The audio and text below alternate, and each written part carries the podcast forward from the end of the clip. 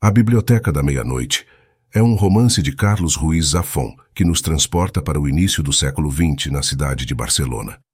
A história gira em torno de David Martin, um escritor talentoso que luta por reconhecimento em sua carreira. David Martin é contratado por um editor misterioso chamado Andreas Corelli, que promete fama e sucesso.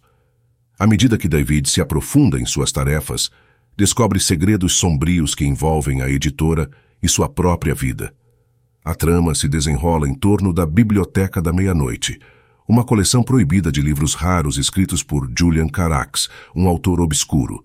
David Martin fica obcecado pela obra de Carax e inicia uma investigação sobre sua vida, desvendando um enigma de amor, traição e tragédia. Ao longo da história, David encontra personagens que desempenham papéis cruciais em sua jornada. Isabela, sua governanta, torna-se sua amiga e confidente.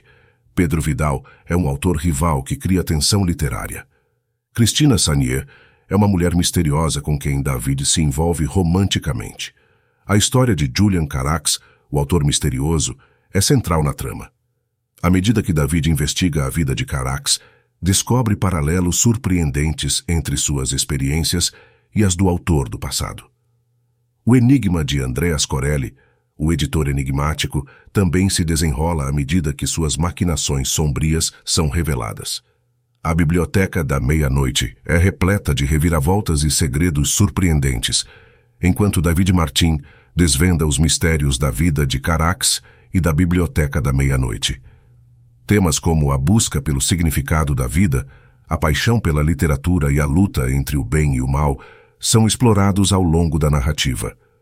Esta obra-prima de Carlos Ruiz Zafón cativa os leitores com sua complexidade, mistério e profundidade. É uma história que celebra a literatura e a busca eterna pelo sentido da vida, enquanto revela mistérios profundos e sombrios que permanecem na memória muito tempo depois de terminar a leitura.